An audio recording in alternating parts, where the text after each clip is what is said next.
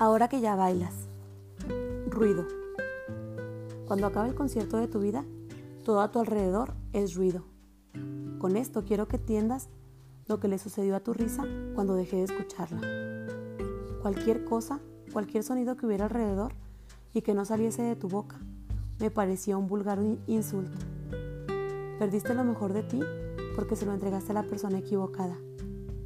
Murió tu música porque tenía las manos atadas y no había nadie que supiera tocarte como te mereces.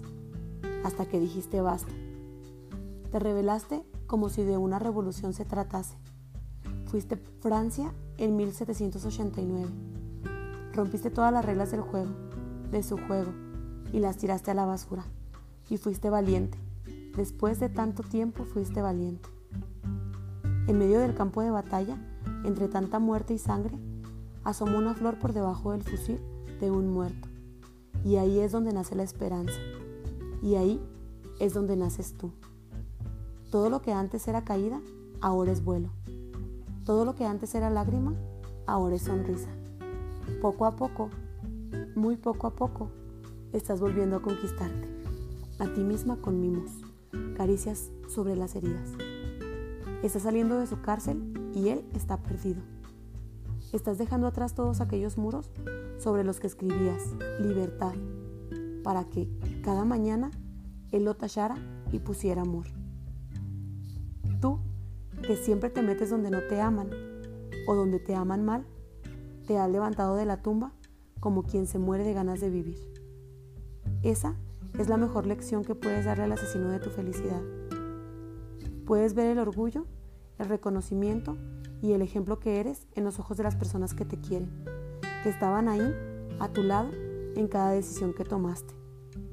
No te abrieron los ojos porque la venda que te ponías te hacía demasiado guapa. La mujer a la que creyeron cadáver porque estaba metida en un pozo que parecía no tener fin, ahora tiene ganas de bailar, de pisotear cada reproche, cada intento de reconciliación, cada perdón que él le pida. Volverá arrastrándose por el suelo, como una serpiente. Agachará la cabeza ante ti y te implorará que lo olvides, que lo pases por alto. Te jurará, por lo que más quiere, que va a cambiar y te golpeará donde más te duele.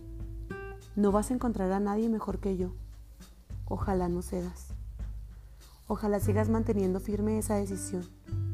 Sigas con la cabeza alta y cada vez que te encuentres algo débil en ti, un punch sin precedente, recuerda, si no has sabido quererte antes, no lo va a hacer ahora.